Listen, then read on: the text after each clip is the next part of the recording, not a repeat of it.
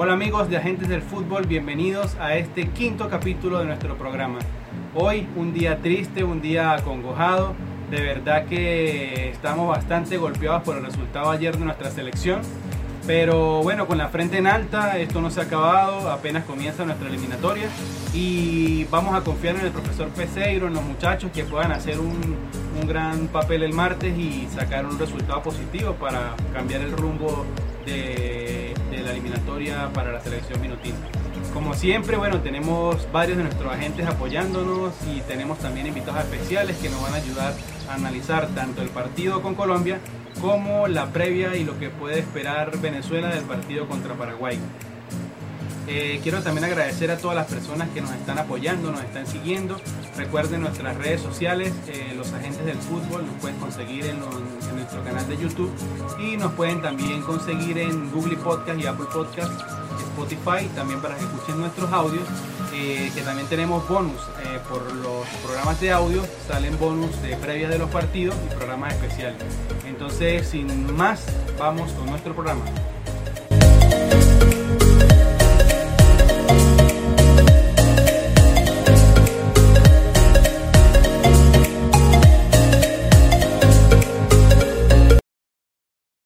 Bueno muchachos, venimos aquí con el análisis del partido ayer de Venezuela-Colombia. De verdad estamos un poco golpeados, pero hay que dar la cara, hay que levantar el ánimo. Eh, la eliminatoria apenas está comenzando y Peseiro pues, tiene la oportunidad de, de, cambiar el rumbo, el rumbo de la eliminatoria. Entonces, bueno, para analizar este partido trajimos un invitado súper especial, nuestro compañero Víctor Gómez, que es eh, periodista, está en Venezuela, está en Caracas, trabaja con Atlético Venezuela y trabaja en Triángulo Deportivo. Víctor, nos lo trajimos hoy a que nos cuente, nos, nos termine de analizar qué pasó con Venezuela ayer, Víctor.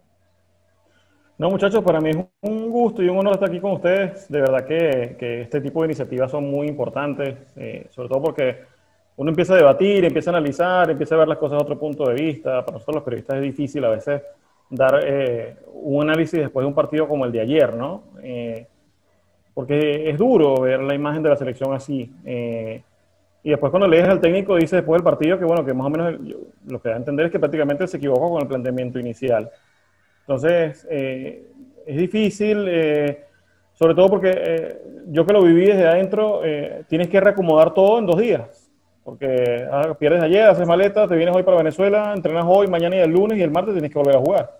tienes que pasar ese chip muy rápido y si empieza si se empiezan a tocar los jugadores acá es cuando, cuando más difícil se hace. Entonces, eh, ya pasó, eh, se perdió, sí. Eh, las ausencias de una u otra forma nosotros nos afectan mucho y los afectan a todos en general, ¿no? Pero, nosotros ya, ya, podemos decir que gracias a Dios nosotros tenemos jugadores en, todas las ligas del mundo, tenemos jugadores 30 y, de los 32 iniciales, 29 por lo menos de los que están en esta lista, todos bien, hacen bien el fútbol europeo o, internacional, mejor dicho, en el, tanto el suramericano como el internacional y eso hace que, sean jugadores que están acostumbrados a levantarse rápidamente. Entonces hay que ver ahora el análisis de cómo va a jugar Peseiro contra Paraguay, eh, qué va a plantear, qué son las variantes y, cómo se van a reacomodar las cosas. Una de las ventajas que ayer indicaba el profe eh, Peseiro en la rueda de prensa era que se había equivocado en ese planteamiento inicial 4-2-3-1. Eh, eso creo que va a ser algo favorable para nosotros, verlo distinto para el día martes que ya no va a volver a salir igual como estaba jugando el técnico anterior. Ojo, es que eh, ahí es donde viene el análisis, ¿no? Si nosotros echamos un poquito para atrás, eh, Venezuela cuando sacó mejores resultados en, eh, siempre fue siendo tomando recaudos defensivos. No nos vamos a ir tan atrás a la época de Richard Páez porque ya es una generación entera. Pero cuando hablamos del, del ciclo de Farías, del ciclo de Dudamel, cuando mejor le fue fue cuando tomó recaudos defensivos.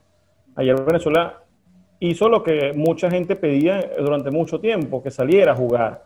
O sea, que fuera con un esquema ofensivo, que, y, sabemos que el fútbol no es tan así. Eh, o sea, necesitas automatismos para ser eh, prácticamente, eh, no digo perfectos, pero sí lo más cercano posible como fue Colombia ayer.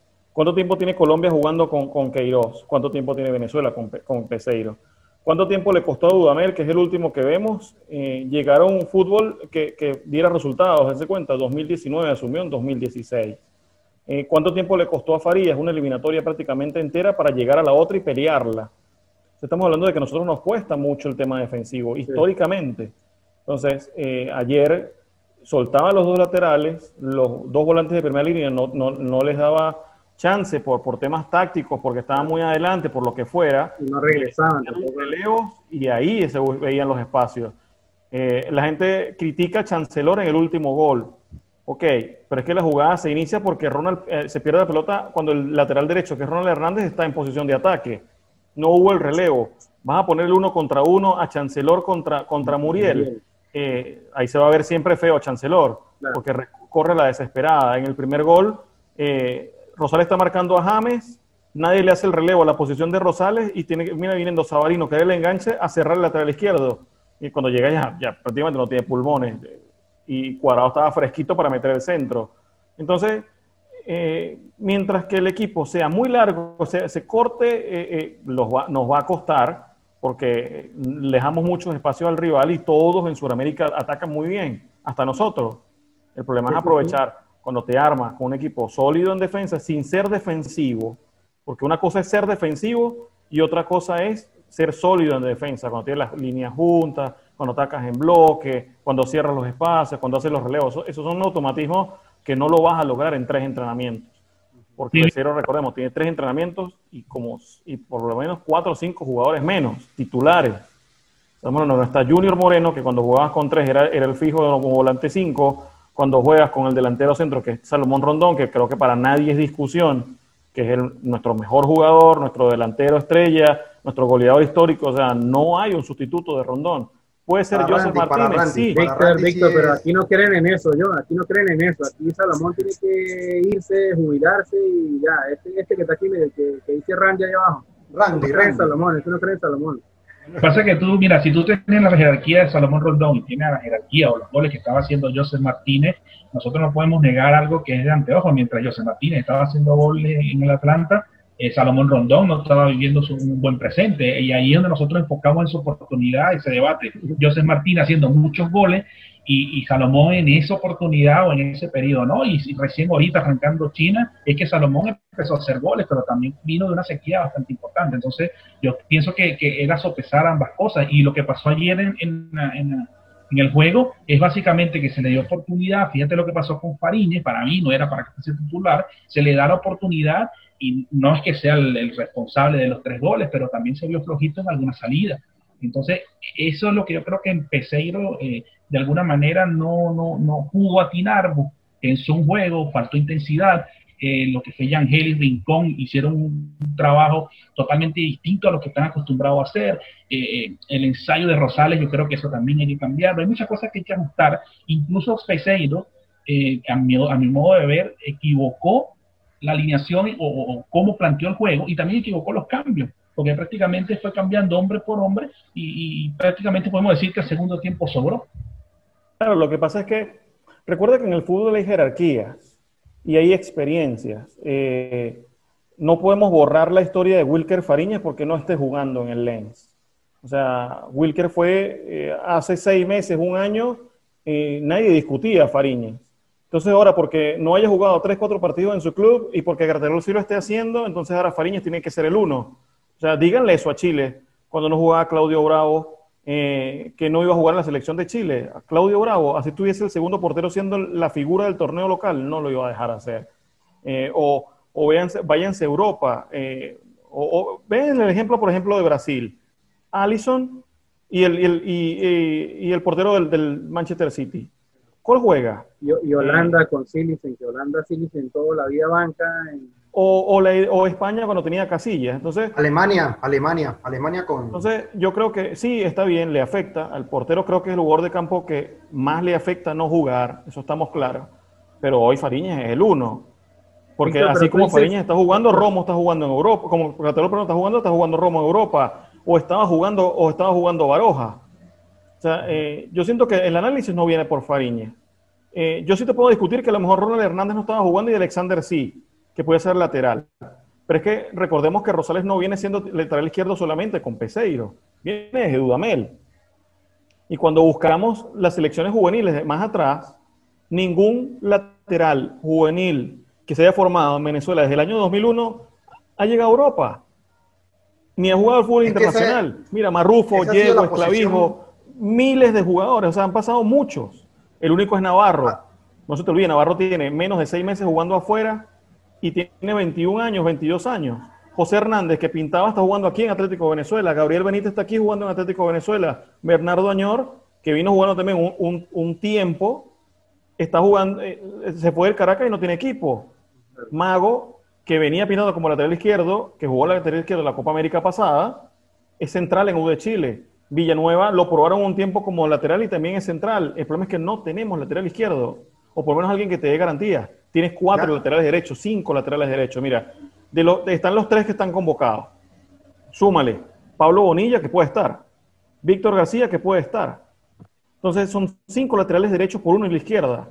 Rolf en su club ha jugado de lateral derecho, de cinco, de central. Ayer lo probaron otra vez como lateral izquierdo y ojo que pareciera que es el que va a jugar el martes. Entonces, eh, claro, es muy fácil criticar al técnico. Por lo mejor tú puedes tirar a Rosales por izquierda. El problema es que si sueltas a Rosales y no lo relevas, eh, ahí se va a ver mal el lateral, pero en realidad se va a ver el retroceso, el retroceso táctico del equipo. Víctor, este, sí, ¿cómo estás? Quería comentarte algo ahora que hablas de los laterales, ¿no? Y es que a mi parecer, este, eh, los dos goles, los dos primeros goles eh, vinieron por los laterales. Vimos a, a, un Rosales pasar incluso por detrás de Machís, quedó atacando allá adelante y bueno, cuando, como tú dices, no, no, tuvo relevo, volvió por ahí cuadrado impecable y un golazo de, de Zapata. Entonces, por la derecha, me llama la atención porque yo vi prácticamente sin pierna a, Ronald, que es un lateral para mí de, mucha, de mucha proyección, pero lo vi deficiente a la hora de volver, se cayó, le faltaron piernas y, y, nos pegó este, nos pegó la, inactividad de algunos, eh, lo, poco que pudo el profesor con un cuerpo técnico sin, sin ningún venezolano que le pueda decir quién juega, quién no. Este, eh, pero, pero quiero resaltar también algo positivo y es la actitud que yo noté en Peseiro, y es que, bueno, sé que no estoy seguro, pero me pareció que tiene problemas con su, con su pago también y la actitud del profesor es, bueno, me equivoqué, listo, pasamos la página y ahora vamos a pensar en, lo que viene y sí, ¿qué opina usted también de, Víctor, de, al respecto de lo que le comento? O sea, eh, yo no hay, difiero contigo en el tema físico porque si no estuviese, hubiese estado físicamente bien en los entrenamientos, Ronald no jugaba. Eh, porque, porque entiendan algo, en el fútbol todo se trabaja, por eso Soteldo no jugó ayer. Eh, todo se practica, todo, todo es eh, eh, trabajable. Entonces, cuando el técnico o el preparador físico no ven bien a un jugador o ven bien a uno mejor que otro, ese es el que va a jugar. Entonces, Ronald estaba para jugar. El tema es que sí, a lo mejor no tiene algunos, algún timing, pero es que en, en general es que Colombia te sobrepasó y te hace ver mal. O sea, si ayer hubiésemos empatado el partido, hubiésemos dicho, oye, Ronald no juega, pero jugó tremendo partido, ¿no? Claro. Entonces, también viene por ahí. Y también, ustedes que también lo ven muchas veces de, de, la parte de fanáticos, tienen, tenemos que ser coherentes a veces nosotros mismos, ¿no? Incluso empezando por nosotros como la prensa. A Farías y a Dudamel les criticábamos que la selección jugaba a amarrarse, a guardar su recaudo defensivo y a, y a ser más defensivo que ofensivo. Y siempre veíamos que queríamos ver una Vinotinto como la de Richard Ayer la Minotito salió a jugar y perdió 3 por 0 contra Colombia y te dijo feo. ¿Estamos acostumbrados a salir a jugar? ¿Estamos preparados para salir a jugar o estamos acostumbrados a un fútbol de tomar equilibrio en las dos áreas? Entonces, eh, a veces no es todo lo que nosotros queramos. Esta vez lo que tenemos enfrente. Eh, la eliminatoria es para sumar. Sumar y sumar y sumar, porque está comprobado. Lo hizo Ecuador en la eliminatoria de Brasil. Perdió apenas 3, 4 puntos de local, no perdió más y de eso Renta vivió para clasificar al Mundial. O sea, nosotros necesitamos sumar puntos. Sea, no importa, que estén los 11 metidos en el arco, así se vale, eso es un juego, es una estrategia. Claro. Pero eh, empezamos ya con menos 3. A la hora de la chiquita, recordemos, están Brasil, Argentina, Uruguay y Colombia como candidatos serios a los cupos directos. las otras seis selecciones vamos a pelear por un cupo, por medio cupo, ni siquiera por uno. Y hasta el más mínimo gol en contra va, a pesar en ese, en, ese punto. Después, eh, sí, yo rescato de Peseiro. Lo que pasa es que Peseiro tuvo la voluntad de quedarse. Jordi Cruyff en, Ecuador, con situaciones ni, siquiera similares, eh, se fue. Eh, eso es aplaudible. Ok. Más allá de que le deba o no le deba, porque no sé cómo es el tema contractual de Peseiro y, creo que muy pocos lo vamos a saber también, porque ya es un tema que, siempre se guarda con mucho celo. Pero eh, se rescata de Peseiro eso, que se quedó, que trabajó, que viajó a, ver los jugadores, que mantuvo el discurso. eso, eso es aplaudirle. Que no tenga asistentes venezolanos. Eh, sí, puede ser criticable, pero el fútbol actual y sobre todo el nuestro eh, es tan expuesto, es en cuenta que todos los convocados están en el fútbol internacional. Entonces, eh, en el fútbol ya no hay secretos, hay plataformas para ver jugadores, plataformas para seguir jugadores, plataformas para ver estadísticas. O sea, tú buscas en cualquier plataforma de seguimiento que todos los cuerpos técnicos lo usan y buscas el nombre Luis Ramírez y van a saber que juega en tal lado, que tiene tantos minutos, su recorrido, su mapa de calor, todo, todo sus videos, todo. Después de ahí tú escoges por las estadísticas, por tus gustos, porque los empiezas a ver y por lo, y por lo que viene haciendo en la selección. los, últimos técnicos de la selección siempre han trabajado con temas jugadores de proceso, que hayan hecho los procesos juveniles, que hayan, que hayan ah, sepan lo que es vestir la camiseta. Por eso es muy difícil, muy fácil decir, no, tenía que jugar el Brujo Martínez. No, tenía que votar Cristian Cáceres. Son jugadores que no han visto un minuto en eliminatoria. Y eso pesa. Pesa muchísimo. Porque el nerviosismo está. Si el estadio está vacío, eh, el, rival pesa. Cuando tú tienes enfrente a James Rodríguez, tienes enfrente a Juan Guillermo Cuadrado, o sea, tienes que estar curtido. Lo decía Tomás ayer en, el postpartido. Fuimos inocentes en algunas situaciones. Eh, y por algunos momentos pasamos a veces por, por, ciertos niveles de inexperiencia o desconcentración. Y eso nos pasa. Y, Víctor, nos pasa a nosotros, eh, mucho. Víctor, disculpe, su, tu manera de ver el partido, eh, ¿qué el, el top 3 de los jugadores vinotintos, a quiénes coloca? Es difícil cuando la selección pierde como perdió y, y sobre todo eh, la imagen que deja y el resultado. O sea, en líneas generales el colectivo se vio bastante bajo. Eh, Mira, si tú me pones a mí a rescatar jugadores, Wilker Ángel eh, intentó hacer un partido sobrio. Más allá de que la defensa se vio mal. A mí me cuesta creer que, que, Wilker Ángel llegara con ritmo. Pero venía jugando. Viene jugando. pero viene de una, de una operación que, uy, yo cuando escuché Wilker Ángel dije, vendrá con ritmo. es duro. Eh, lo que pasa es que, claro, Chancelot también viene jugando siendo intermitente. el que venía jugando más era Mikel, lo perdimos el día anterior por una lesión. Entonces, súmale todas las circunstancias que pasaron. O sea, eh, nosotros somos una de las selecciones de Sudamérica que más problemas tuvo para juntar al grupo. Eh, Ajá, retomando, Wilker sería uno. Mira, Wilker, Yangel, más allá de que se condicionó desde temprano, Yangel siempre te hace un partido parejo. Eh, siempre es voluntarioso. Lo que pasa es que, claro, recordemos que Colombia también juega y también conoce a Venezuela. Ellos fueron a, a apretar a Rancón, a apretar a Yangel y a ahogar la salida a Venezuela. Sí, esa fue básica para ellas, para ellos. Y después creo que Machis lo intentó siempre. Más allá de que le salió o no le salió, eh, yo creo que me quedo con esos tres. Más allá de que el colectivo fue muy bajo y el colectivo ser muy bajo, eh, no, no puedes esperar que las individualidades resalten mucho. Otero, Otero cambió bastante el partido cuando entró. Entró como a ponerle más. Sí, el tema también pasa porque Colombia ya también había tomado sus recaudos. Ya Colombia eh, te estaba dejando jugar. Eh, porque bueno, porque ya eh, tienen otro partido el martes, porque el partido estaba prácticamente sentenciado, porque el desgaste lo tiene que tener el rival, el rival es el que te vaya a buscar el, a tratar de marcar un gol y después marcar el segundo y así. Y, por ahí Colombia va a tomar sus libertades. No se vio mal, es verdad, pero ya el partido estaba sentenciado.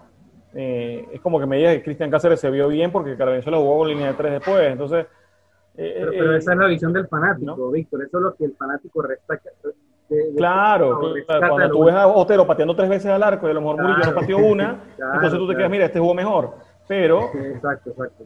A, veces. Eh, es que si, nos preguntan, nosotros hablamos ayer, ¿cuáles fueron los mejores de Venezuela? Hablábamos de Sabarino, hablábamos de Machi porque la agarraban y de una vez al ataque, ¿no? O sea, no, no vemos quizás esa parte de, de, la táctica, quién cumple su función, quién se desempeña, quién hace los relojes, quién tiene que hacerlo quien cubre al lateral, esa parte pues no se, se pierde en la visión del fanático. Y ahora le pregunto, Víctor, eh, siendo no es Peseiro, es Víctor el técnico. Peseiro se fue, usted mañana o va a estar en media. No me pongas ¿Qué, cambio podría hacer? ¿Qué cambio podría hacer de Venezuela? O sea, en el 11. En el 11, digamos, no en el funcionamiento porque ya iríamos muy al fondo, pero sí en el 11. ¿Quién podría entrar? Eh, ¿Seguiría Wilker? ¿Seguiría Córdoba arriba? ¿Entraría Erigueta? ¿Quién, ¿Qué cree usted que podría cambiar Venezuela? ¿Qué debería cambiar Venezuela? Mejor, Diego, mejor. Ya, disculpe, mejor, Diego. mañana te llama Peseiro y le dice, Víctor, ¿cómo salgo el martes? ¿Cómo salgo el martes, Víctor? No habla gocho, Peseiro no habla gocho, papá. Mire, eh, a ver, les voy a dar mi opinión como periodista y por la experiencia. Eh, no creo que vaya a sentar a Wilker, ah, ¿sabes? Eh, no viene jugando, no tuvo un partido tan bueno y ahora vas a aprovechar la primera y vas a ir con un bate y le vas a decir, vas para el banco no me lo imagino, ¿no? Eh, aparte que Pecero se ve que es un técnico que maneja mucho el grupo, que, que ¿sabes? Que busca siempre lo mejor del jugador, no, no, no está todo el tiempo ahí eh, gritando y diciéndole cosas, sino más, más que todo es, como muy tranquilo, ¿no? Es lo que se ve desde afuera. Después, eh, no sé, te voy a dar mi intuición como periodista. terminó jugando con Rolf por la izquierda por algo. Todo tiene un sentido. No sabemos si es que va a cambiar a Rosales a la derecha y, va a probar con otro lateral izquierdo. Sería buena esa idea. Después, eh, acuérdense que también los paraguayos son altos, ¿no? Entonces van a ir por el juego aéreo. Más allá que le marcaron gol de cabeza en, el último partido, sabemos que, históricamente son jugadores de, buena talla. Eh, después, si criticó el 4-2-3-1, tiene dos opciones. O mantenerlo, trabajarlo estos tres días, o mutar a lo que terminó jugando, que fue 4-3-3. Eh, Pero me queda la duda, ¿quién va a ser el 3? Porque sabemos claro que Yangel y Tomás van a jugar. Pero ¿quién va a ser el tercero? Porque si estás buscando tener recaudos defensivos, o es Manzano o es el Brujo Martínez. Si estás buscando salir un poco más, podría ser eh, eh, Cáceres o el mismo Añor. y después, la, duda, la gran duda que me queda es, o sea, eh, si está claro que, llegó ayer eh, Soteldo, es que Soteldo va a jugar el martes, sobre todo porque lo necesita. Eh, Aristigueta no jugó ayer, puede haber minutos el martes, porque ya va a estar más descansado, va a estar más trabajado. Ok, estamos claro que vas a sentar a Córdoba y vas a sentar a, alguno de los volantes. ¿A cuál? Eh, porque si vas a jugar con tres, vas a, sentar, vas a sentar a Murillo. Entonces vas a mantener Sabarino y Machís o vas a sentar a Sabarino también, vas a sentar a Sabarino y a Murillo para darle vida a Soteldo. Entonces, eh, es un esquema así que te da más recaudos defensivos, pero también te quita, te quita en ataque, porque vas a necesitar que Rincón y que Herrera se multipliquen. Entonces, hay que, hay que ver qué suena, porque eh, si tú me lo preguntas a mí, hay que, hay que sumar tres puntos, como sea. Pero ese como sea es sabiendo que ya te pasó en, en Barranquilla, que fuiste a buscar el partido y te comiste tres. Entonces, eh, es duro el momento que tiene en la cabeza. A lo mejor, tiene su, a lo mejor tenía la, desde ahorita, ya, desde antier, ya tenía cómo iba a jugarle a Paraguay. A lo mejor lo, ayer lo que hizo fue ratificar. Es difícil estar en la cabeza de Peseiro, pero eh, sabemos que, bueno, que tiene jugadores que no vieron minutos ayer, que en teoría iban a ser titulares, que probablemente van a jugar el martes. Después, bueno, ahí va a haber tu ajuste defensivo si vas a seguir dando la confianza a Chancellor, si Villanueva llega para el martes, o si vas a probar con, Mago como central. Eh, es que yo creo que en realidad, por todo lo que les estoy diciendo, por lo menos cuatro o cinco cambios va a hacer. Eh, por, lo que, por lo que se vio y por lo, y por lo que tiene en la banca. Y ojalá, y ojalá porque como él está empezando, no ha tenido, es primera vez que tiene el grupo completo, que no pierda su oportunidad y de colocar por lo menos cinco cambios, de acuerdo con usted, Víctor. Sí, lo que pasa es que también hacer cinco cambios de un partido para otro es duro, porque tienes muy poco tiempo para corregir, eh, hacer trabajo de pelota parada, hacer trabajo de, trabajos tácticos. Son cinco jugadores distintos, es difícil, es diferente cambiar un delantero por otro, un lateral por otro o, sumar una figura distinta, ¿no? jugar con lo que tienes, pero empezar a empezar a cambiar tanto en tan poco tiempo tampoco te ayuda mucho porque empiezas a confundir al jugador. Eh, hay que ver. Es duro, es duro sobre todo hoy eh, porque se perdió ayer. Eh, por eso les digo, hay técnicos que tienen desde, dos semanas antes en la cabeza cómo le van a jugar a uno y a otro. pero claro, obviamente ayer tiene que haber movido un poquito a Pesero en, su cimiento. Claro, claro. Tiene una pregunta para Víctor ya para ir despidiéndolo. No, claro, los análisis que, tenemos en cuanto al, al, 11 que se puede perfilar a, Paraguay, eh, yo pienso que más que pregunta es eh, saber saber qué va a hacer. Yo creo que de entrada Soteldo y Otero deberían ser titulares. Es, la sensación por lo que se vivió en Colombia. Porque una de las cosas que más me preocupó en Colombia, eh, y nosotros lo debatíamos en el, grupo, es que Colombia salió también como lenta en, lo que planteó.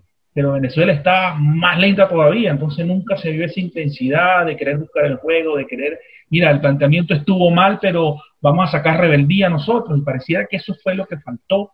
Y, cuando tú ves a Otero, que de repente tiene unas chispas distintas, tú dices, mira, eh, entonces esto es lo que nos hacía falta, o nos hacía falta.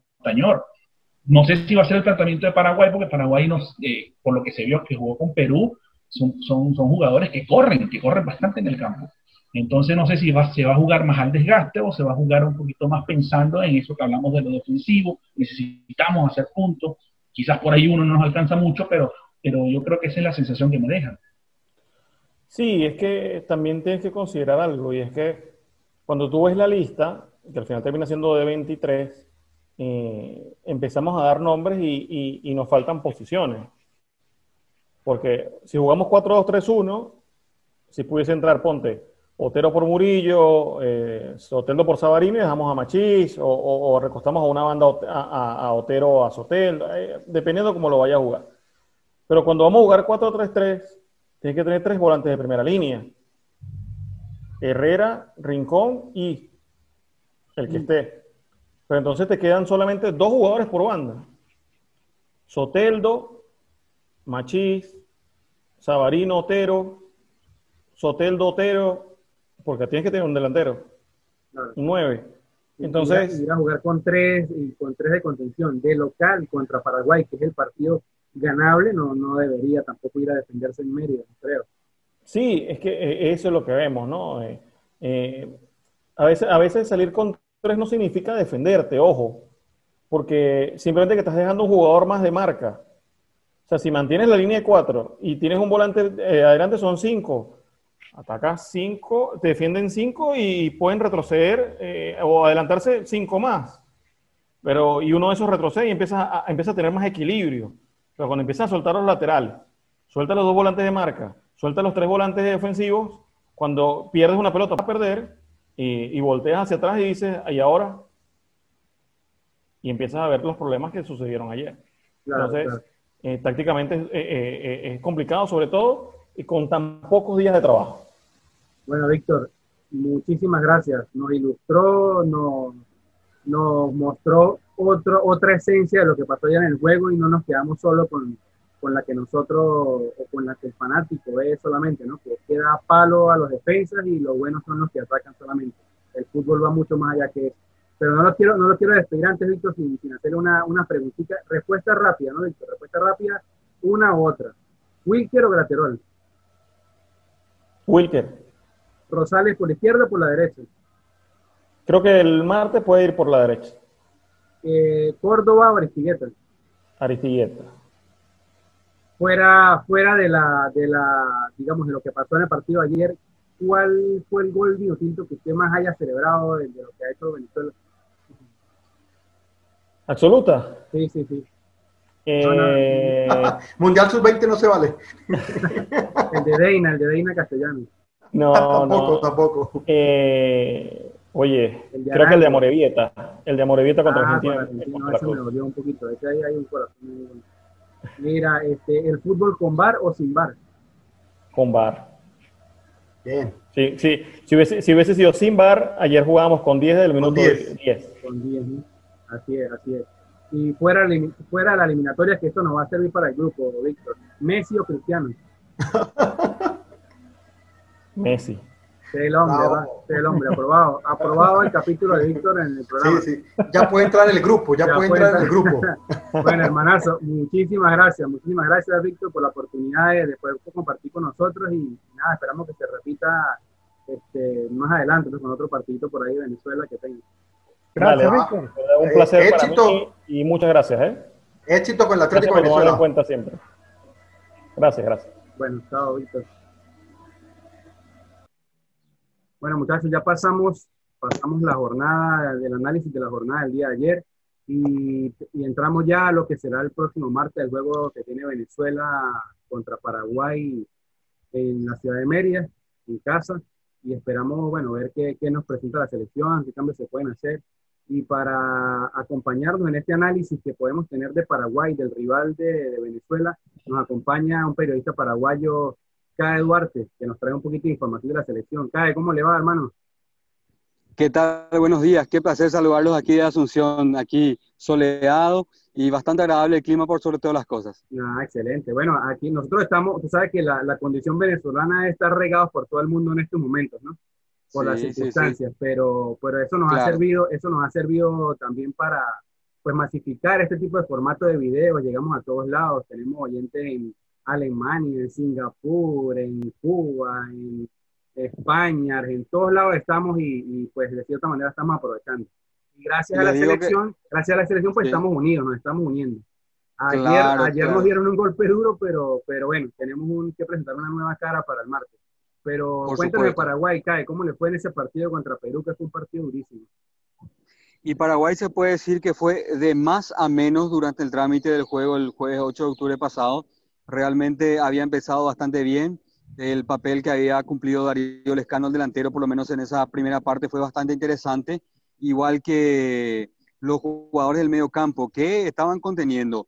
Quizás lo que por ahí podemos eh, tomar como negativo es que los nombres nuevos, los que son nacionalizados, el caso de Andrés Cubas o el caso de Gastón Jiménez, por ejemplo, eh, son jugadores que tienen bastante nivel futbolístico, pero quizás en la parte de velocidad es donde pierde el mediocampo paraguayo con estos jugadores. Más que nada me refiero a Gastón Jiménez, que era el volante de contención, que en Argentina le dicen el 5, aquí en Paraguay le decimos el 6, para darle una numeración simplemente. Y en ese sentido, eh, me parece que hay jugadores que están en un momento mejor, me parece, como el caso de Richard Sánchez, por ejemplo, que yo creo que a gritos está pidiendo la titularidad y me parece que él, eh, haciendo por ahí memoria, desde la época que quizás no, no, no, sé si lo recuerdan a Edgar Barreto, aquel jugador que estuvo en Cerro Porteño y por hace más de una década está en Italia, él había renunciado a la selección y me parece que desde aquel momento hasta ahora este es el jugador con esas características. ¿Por qué? Porque tiene distribución rápida, tiene remata al arco y por sobre todo tiene una velocidad interesante para el medio campo y me parece que puede ser la transición entre defensa y ataque que Paraguay necesita. Es por eso que, que, en algún momento a corto plazo eh, el cachorro, como le decimos, Richard Sánchez, el jugador de la América de México, tiene que llegar a la titularidad. Por otro lado...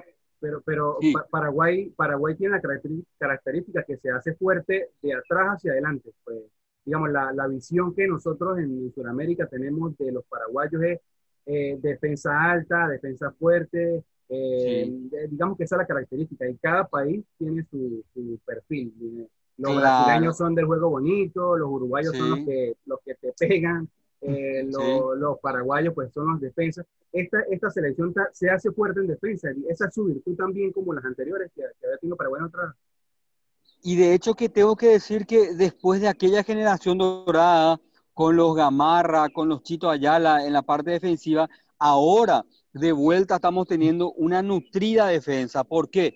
Porque estamos hablando Gustavo Gómez y Junior Alonso, que solo fueron los titulares.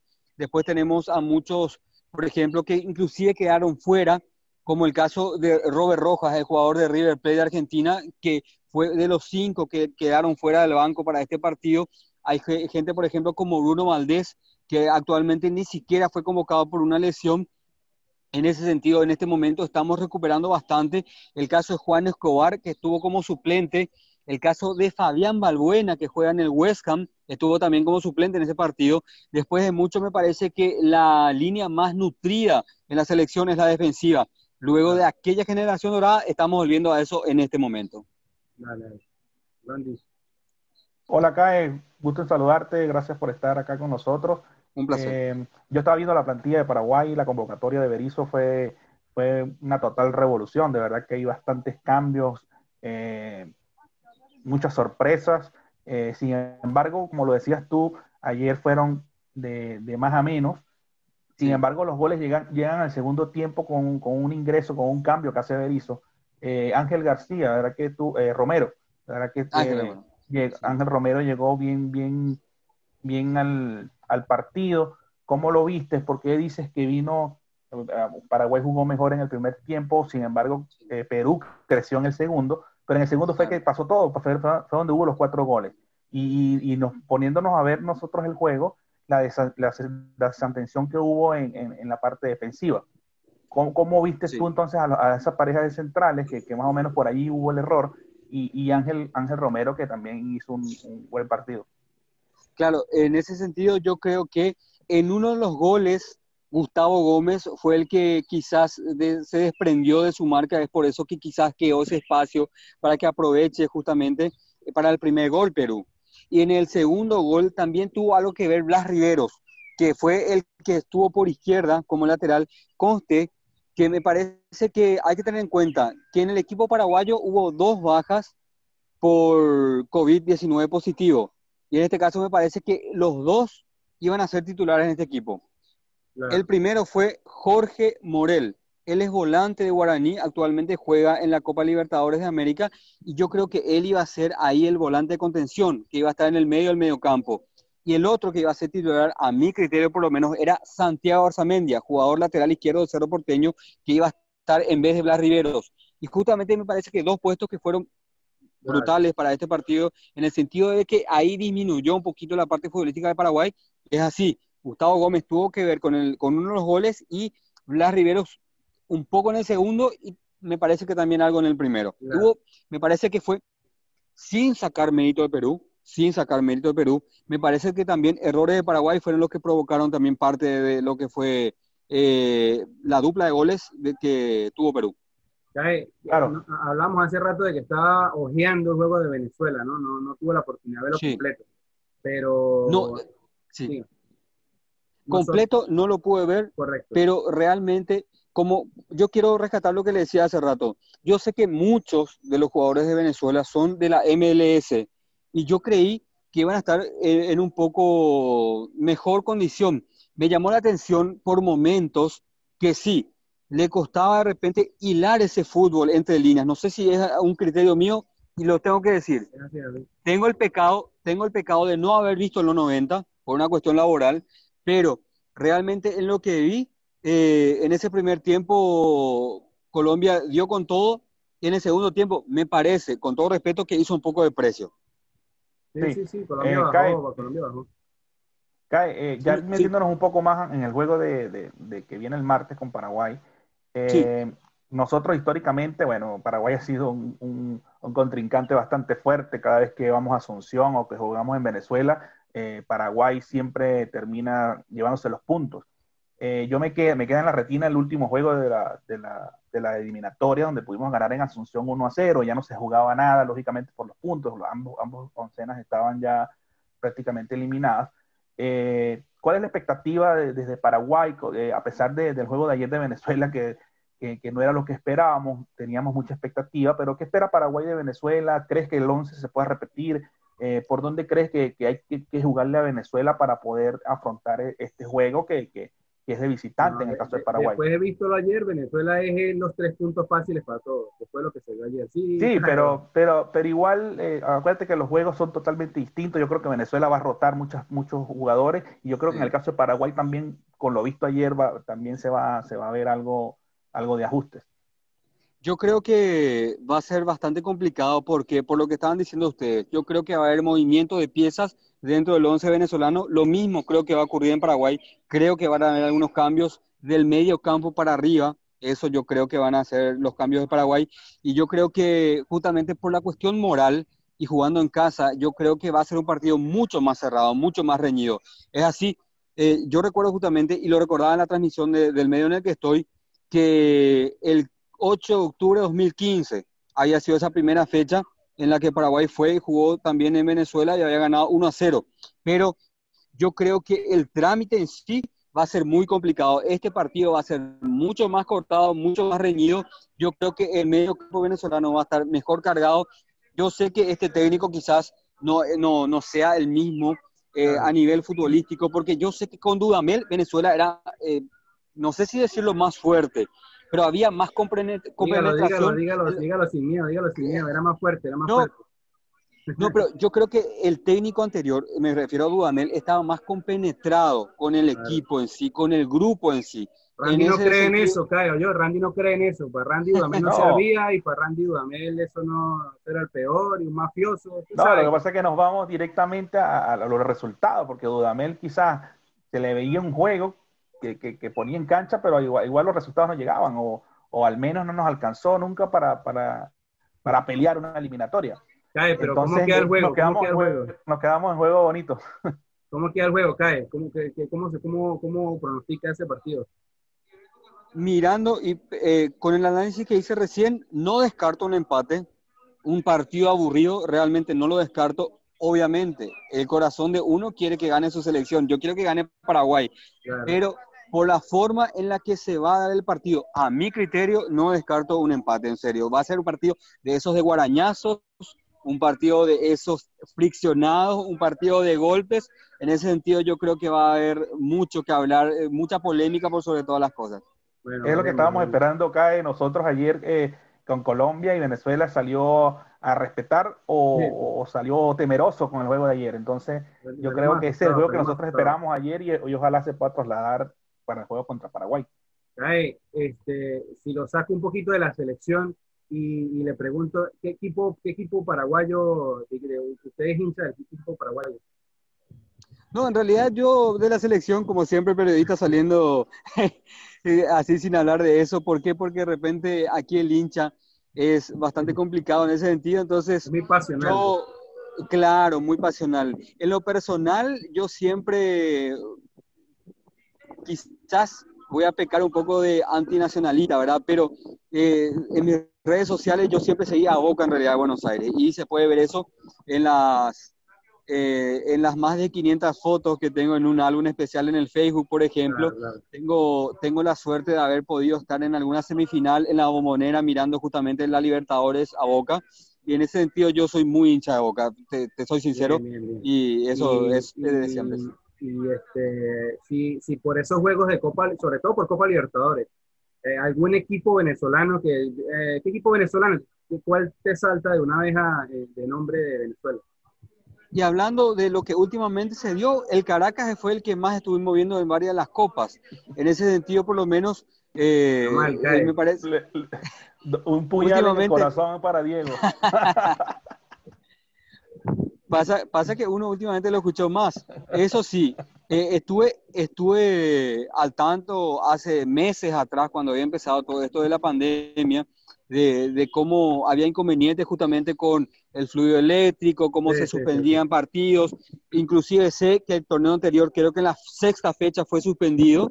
Actualmente sé que dentro de poco va a empezar de vuelta el torneo, eh, creo que en la quincena de octubre, ¿no? Estoy si bien no, no puedo decir que estoy empapado, no dejo de estar informado un poquito de lo que pasa también ahí. Está bien, está bien. De dos, una. Me, gustó la de Boca con el Caracas. Ah, y con el palo. Y la de Dudamel. Y la de Dudamel, la de Dudamel no, la de Dudamel bien. O sea, ahí puede pulgar arriba. Le falta una, le falta una a ver si, a ver con qué aprueba. En España, acá, en España, Real Madrid y Barcelona. No, ahí no, no hay forma de dar vuelta. ¿Por qué? A mi criterio, no es Cristiano, no es Messi. Para mí, el mejor futbolista, para mis ojos, fue Ronaldinho Gaúcho. Para mí, eh, por eso yo le tomé cariño en Barcelona, porque para mí era, a la hora que sea, mirar el partido, la magia de Ronaldinho, respetando a Pirlo, respetando a Zidane, respetando, no sé, al pibe Valderrama, a Juan Román Riquelme, que, que, que son grandísimos jugadores. Para mí Ronaldinho lo más que vi en la vida, inclusive teniendo en cuenta que aquí tuvimos jugadores bastante importantes en Paraguay, para mí Ronaldinho lo más. Por eso yo le tomé cariño al Barcelona. Ah, excelente. Bueno, Randy, para despedir acá, ¿qué, qué le tenemos a despedir? No, este, agradecido por, la, por, la, por aceptar la invitación. Eh, esperemos que, bueno, nos sigamos encontrando en el futuro. Eh, por ahí un post partido, a ver cómo nos va el martes. Obviamente nosotros vamos por la nuestra y, y, ojalá que el resultado, obviamente, en este caso nos favorezca a nosotros, pero igual un respeto a Paraguay, como te lo decía. Eh, siempre ha sido un rival muy, muy, muy, muy difícil para nosotros y, y nada, con la misma ilusión renovada como estábamos desde ayer y seguimos adelante, en el caso de nosotros. Manazo, muchísimas gracias, muchísimas gracias por estar con nosotros y compartir este, estos minutos. Muchísimas gracias a ustedes. Eh, si me permiten también, quiero recomendarles por favor a todos los hermanos venezolanos si se pueden cuidar, si pueden tener en cuenta el uso del tapabocas, el lavado de las manos. Eh, la cuestión es estar atentos. ¿Por qué? Porque uno puede estar sano, puede no tener una enfermedad de base. Igual eh, te complica en lo personal, lamentablemente, sí, ya me tocó pasar por el tema del COVID. si, no, si bien no tenía ninguna enfermedad, físicamente te agota, físicamente te hace sufrir y tiene un tiempo de recuperación. Entonces, entonces, en ese sentido, para los dos, para toda Venezuela, muchísimas gracias y gran abrazo. Y muchas gracias por dejarme compartir este momento con ustedes. Gracias, gracias a ti, Kai. Hasta luego. Hasta luego. Bueno, muchachos, ya venimos del análisis que nos dio Víctor de, digamos, de su visión periodística sobre el juego con Venezuela. Nos contó otros aspectos tácticos, a veces que para uno, el fanático, pasan desapercibidos y temas de funcionamiento. Y hablamos con CAE, periodista paraguayo, cómo nos ve Paraguay, cómo le fue a Paraguay en su juego contra Perú y qué nos espera. Entonces ahora venimos nosotros con el debate, ¿qué nos espera? ¿Qué, esperamos de Venezuela para luego con, con Paraguay el martes? Bueno, yo inicialmente yo creo que lo que debe cambiar y yo creo que es lo que se va a hablar de aquí al martes es, es, la mente. Es la mente, no, es la mente. Yo creo que el técnico tiene que sí o sí empezar a hablar con los jugadores, porque eh, la actitud de ayer, eh, yo creo que también jugó un, jugó su partido, jugó su partido y, Venezuela no nunca como a que Mauriño, Randy, que traigan a Mauriño para que le hable como de legal y a todos los Claro, nunca se logró meter. La verdad que a Venezuela le faltó un poco de actitud, un poco de más de agresividad. Eh, tienen que haber cambios sí o sí necesariamente. lo hablamos con, con Víctor. necesitamos más dinamismo en el juego de Venezuela que vaya, si, si quiere un juego ofensivo, pero hay que buscar, porque nosotros hubo un sistema ofensivo para atacar a Colombia, pero no se atacó nunca. Entonces, como que todavía había mucha timidez en la propuesta que dio el técnico. Menos mal que no, que no Salomón, porque si hubiera Salomón lo estuviera matando de aquí, que ahí está Salomón. Seguro, y Salomón iba a hacer el mismo juego que hizo Córdoba, exactamente el mismo, porque nunca le llegó una pelota. No, Córdoba, Córdoba cuando la tocaba la final le daban era pura leña, entonces Córdoba cuando se puso de espalda Randy no tiene el mismo funcionamiento del que está acostumbrado a Salomón. Pero, pero qué distinto iba a lograr, pero qué distinto iba a lograr Salomón Rondón. Si el sistema de juego no funcionó precisamente. Salomón Rondón, cuando nosotros vimos la ira de Dudamel, era que le tiraban un pelotazo a ver qué ganaba. Entonces, ah, como está Salomón, ahora no, ahora vamos a jugar al pelotazo. Entonces, yo creo que la ecuación no cambiaba porque el equipo no funcionó completo, es un funcionamiento. Yo estoy de acuerdo, yo estoy de acuerdo con, con que el profe Peseiro eh, es muy calmado, lo que acotaba Víctor, que es muy calmado y él va a tratar de que el juego lo, tienen, lo tienen que ganar, son los jugadores, igual como el de ayer, era el 90% era de ellos y no de la parte técnica, de la parte del profe, del entrenamiento, ellos tenían que salir a matarse y el profe debe estar trabajando hoy, ya que llegaron aquí a Venezuela, ya están, ya arribaron el día de hoy, siendo la, la una y media hora venezolana, ya están aquí en Venezuela, ya llegaron todos a concentrarse y a replantear. También compro mucho la, la idea de que tiene que, él no conoce a todos los jugadores, él tiene que empezar ahorita a empezar a entrenar ahorita con Paraguay. Pero es que yo también, yo, yo, no sé, yo tengo mi, criterio distinto a esto. Ese cuento de que él no conoce a los jugadores, Víctor lo decía, o sea, ahora los técnicos trabajan con sistemas operativos, sistemas, con programas que te dicen cómo juega, cómo funciona. Y, y, ven 10.000 videos si quieren sobre cada partido de cada jugador. ¿Cómo me va a decir ahora que no conoce cómo juega Tomás? Si puede ver todos los partidos que tiene Tomás jugando.